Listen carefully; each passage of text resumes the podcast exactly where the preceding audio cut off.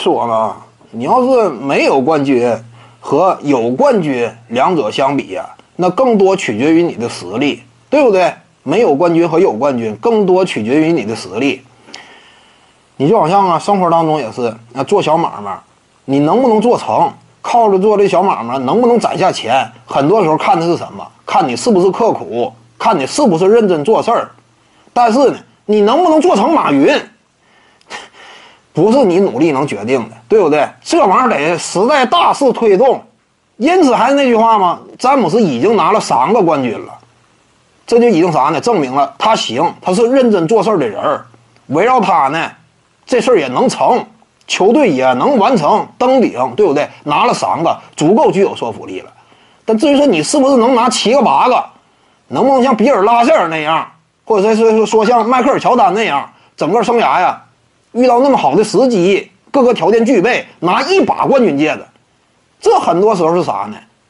就是类似于商场，你能不能成为马云嘛？那很多时候是啥呢？不光取决于你的个人能力。还得取决于你的运气，周围的呃环境，整个时代背景的推动。你遇到了好的时机，在好的时机里呢，你身边的队友啊也很少受伤，这样呢能够让你充分的抓住机会。你同一时代呢，其他球队也没有迎来属于他们的历史机遇，不至于说遇到啊，因为。曾经斯顿库里饱受脚踝伤势的困扰，签下一份同工合同，进而使得呢，随着联盟工资帽的飞涨，他们甚至有能力签下一个 MVP 级别的巨星。